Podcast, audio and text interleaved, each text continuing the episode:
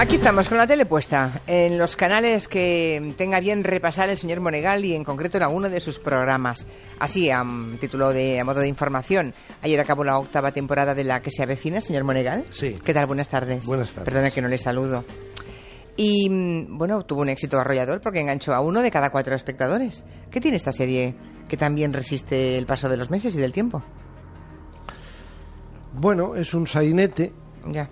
En el estilo tradicional de la palabra, lo cual no es ningún apelativo peyorativo, sino absoluto. solo es una descripción.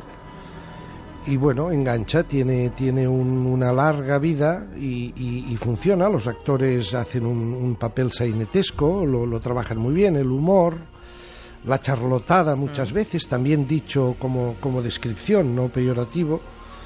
Y, y bueno, y mezclan ahí una cantidad de cosas. eh, Bien, es, un- es una serie. A mí no me seduce, no me seducen estas cosas. Tampoco me seduce Vis a Vis, por ejemplo, que es lo que, lo que con lo que se enfrentaban.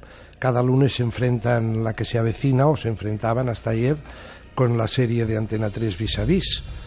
Y, y es una serie que creo que la trama engancha, pero, pero la, la cárcel que nos cuentan o que nos plasman es absolutamente irreal los empleados, en fin, los, los, la gente que trabaja en la cárcel, incluso las presas que hay allí, es una atmósfera que creo que no responde a la realidad. La, la trama engancha, eso sí. Y luego ocurren cosas. Perdone que me le haya desviado el No, no, tiro. no, no, siga, siga. Porque yo lo que tenía ganas era de hablar de vis a vis más que de la que se Ah, avecina. bueno. Ha ocurrido otra vez esta historia tan surrealista. ¿Recuerda usted el gordo de Max Factor? Claro. Que sale... El maquillador. El maquillador. Sí, el maquillador, sí. Lewis Amarante, Sí. que sale, He tenido la suerte de que me maquillase creo que un par de veces. Hace muchos años. Bueno, muchos, hace unos años. sí. que sale incrustado en la serie El Príncipe. O sea, allí está coronado tirando tiros y de repente, ¡pum! De detrás de una esquina sale Lewis Amaranto y te dice, le voy a retocar los ojos. Ya. Le voy a poner aquí un Max Factor que le va a quedar de Bien. Ahora resulta que en Vis a Vis, pues está la cosa en estos momentos tremenda. La muchacha esta que es la protagonista, que se llama, creo si no recuerdo mal, ¿cómo se llama? Macarena. Macarena, Macarena mm, ha tenido una escena en un bosque en donde todos acaban ensangres- ensangrentados, tiros, en fin, una cosa tremenda. Llega a la cárcel ensangrentada, le dictaminan que está embarazada, eh, y todo aquel lío, y de repente cortan a publicidad. Entonces dices, bueno, ahora pues sales un momento al baño y tal, y entonces te avisa alguien de la familia que ya empiezan otra vez, que ya, ya ha acabado la publicidad. Y efectivamente ves el patio de la cárcel y ves a Macarena y las Rizos, las Rizos es, es otra Sí. de las presas, Sí. una muchacha deliciosa que se llama Berta Vázquez, es una actriz deliciosa, y las ves allí pues con su traje de presa, de presas y en la car- y entonces empieza Ay, ¿y tú con, con qué te lavas los dientes? Ay, yo con cepillo, pero, pero ¿cómo con cepillo? Pero tú eres una antigua. Mira, mira lo que tengo yo. Yo tengo el cepillo eléctrico Oral B Cross Action. Si te cepillas los dientes con Oral B Cross Action, pero allí.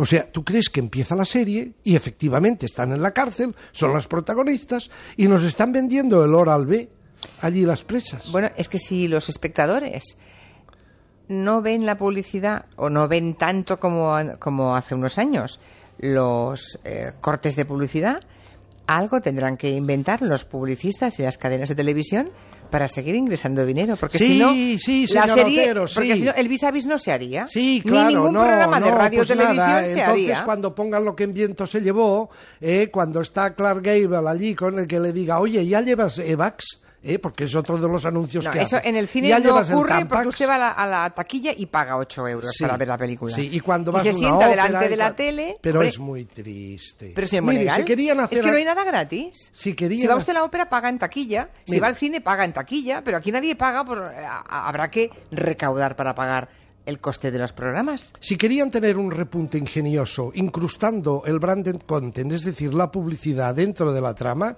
con las propias, Ay, podían ay, ay. haber aprovechado el momento ese tremendo. Sí. No sé si usted sigue la serie. En la cárcel hay un doctor. Un doctor con acento argentino. Sí. Que parece muy buena persona. Pero, es un canalla. Es un canalla, sí. ¿Eh? Ayer Y- lo comprobé. ¿Eh? Se llama el doctor Sandoval. Hay un momento en que ella le pide un favor porque está embarazada y dice trasládame al módulo especial de embarazadas. Y él se baja la bragueta, sí. Y él le dice, pues aquí, arrodíllate y aquí. Bueno, pues en aquel momento podían haber hecho ¿eh? lo del cepillo de dientes. Hubiera quedado perfecto. Ay, señor Monegal. Bueno, me lo lleva al extremo, pero yo estoy segura que los oyentes entienden lo que usted quiere decir, pero también entienden lo que yo les he dicho. Pero en fin.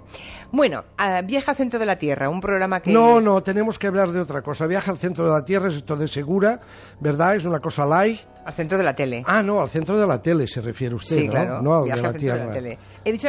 Ah, he dicho Tierra. Yo Sí, pero me, ya me la he dejado llevar por Julio Verne. Ya la he entendido. Sí. Usted quiere hablar de al centro de la tele que lo han puesto ahora media horita cada día antes o después del telediario. Compitiendo con Pablo Motos y con el Gran Wyoming. Sí, sí. Curioso. Bueno, las imágenes de archivos sí están bien tratadas yo discrepo un poco de la locución. Tenía que ser... ¿Me vio a mí en algún momento? Es que por Twitter me dijeron cosas muy raras a mí. No lo vi, ayer me lo perdí, no sé. Pero si era de niños. Ya, pues por eso me extraño. Era cuando usted era... eh, eh, bueno, sigue No, cuando yo era niña no estaba en Sigue la tele. siendo usted una niña. Sí. Bien, no, yo lo que quería hablarle es... ¿Sabe que, que ayer le dije... A ver, si quiere que hablemos de viaje al centro Que no, de la que no, tele, que no, que no. Le diré que está muy bien, que es un programa de archivo, Que no, que no. está muy bien trabajado el archivo de televisión española, pero la locución de Santiago Segura se queda pacata, se queda cortita. Bueno. Allí, más que la locución de Santiago Segura, tenía, ya lo dije en su tiempo, porque este es un, un programa que lleva tiempo, eh, lo que tenían que haber hecho era la locución de Torrente, que hubiera sido con mucha más gracia y mucho más garbo. Bien. Em, quería decirle, ayer le hablé eh, en, en- en- en tono entusiástico de This is Opera, ¿verdad? Sí. Hablamos de. Tristana y Solda, Nos sabe la de tweets de personas que compartían su criterio. Ramón Gené extraordinario, Sí. con su piano en Cadaqués, hablando de Dalí, de la relación de Dalí íntima de, con, toda la con toda la temática de, de Mozart. eh, perdón, no Mozart. eh, eh, Wagner. Wagner. Eh, ¿Sabe usted que en Púbol, en una, donde está enterrada Gala, Sí. el pueblo de Púbol, en aquella especie de pequeño palacio Bueno, es un castillo, sí. eh, castillo que Sí. tienen allí, que no está enterrado Dalí, Dalí está enterrado en Figueras, pero allí está Gala. eh, Dalí mandó poner 16 bustos, rostros de Wagner en el jardín, por si no había quedado claro que Dalí es un gran wagneriano o era un gran wagneriano. Bien, ayer le hablaba excelencias de la música. Esta noche pasada, en Documentos TV de la 2, nos han hecho un trabajo escalofriante, factura alemana, un reportaje alemán, junto con la cadena Arte, sobre las técnicas de tortura utilizando música en Guantánamo. Eso. Dale caña, señor Quintanilla. No, no, ya, ya. ¿Usted sabe lo que es estar atada a una mesa, a una silla, con esposadas las los manos, atado ahí completamente, con unos cascos, Oyendo 20, hor- esto. 20 horas esto, Ya. en la cabeza? Terrible, sí. El destrozo psicológico es brutal. Eso lo aprendieron los de la CIA y los del ejército de Estados Unidos. Lo aprendieron de los norcoreanos cuando nor- eh, los norcoreanos se enfrentaron a China, hablo de los años 50 del siglo pasado, que ya empezaron a utilizar la música, el ruido, para anular la personalidad de las personas. Y fíjese usted, en ese reportaje, ¿sabe quién es el hombre que es el hilo conductor? Usted, usted ha oído hablar de un señor que se llama, un compositor que se llama Christopher Cerf. Christopher Cerf es el autor de Barrio Sésamo. Mire, me están diciendo que salió un fragmento en el que yo entrevistaba a Poti Poti. No lo vi. No, yo tampoco. Bueno, ya, ya, ya, me lo buscaré. Poti Poti. Yo entrevistando a Poti Poti. Pues no sé si no, salió es que lo hice, claro, pero no, no no, sé. sí, bueno. Bueno, Bueno, le decía, Christopher Cerf el autor de Barrio Sésamo. Le comunican que en Guantánamo utilizaban la música de Barrio Sésamo, mezclada también con heavy metal, para hacer allí el barullo total, Sí. para destrozar psicológicamente a los presos. Con lo cual, el autor se queda de pasta de boniato y empieza un periplo por distintos puntos del planeta buscando ex miembros del ejército que habían estado en Guantánamo Para que le cuente la para verdad. que les cuente la verdad y se lo confirman. Tremendo, un reportaje tremendo. Cómo la música ¿Mm? se puede de alguna manera pervertir Claro, claro, hombre. y ser usada como método de tortura. Amansa a las fieras o las tortura, digamos. Uno de los espacios más comentados ayer fue la entrega de los premios Max. Sí. El premio de honor fue para Rosa María Sardá, que ya saben, genio y figura. Salió, recogió su premio de honor y no se mordió la lengua. Nos están dejando con el culo al aire, quieren hacerlo.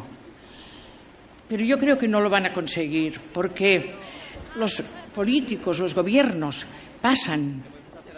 Y nosotros seguiremos siendo actores. Siempre. Hasta después de que nos hayamos ido.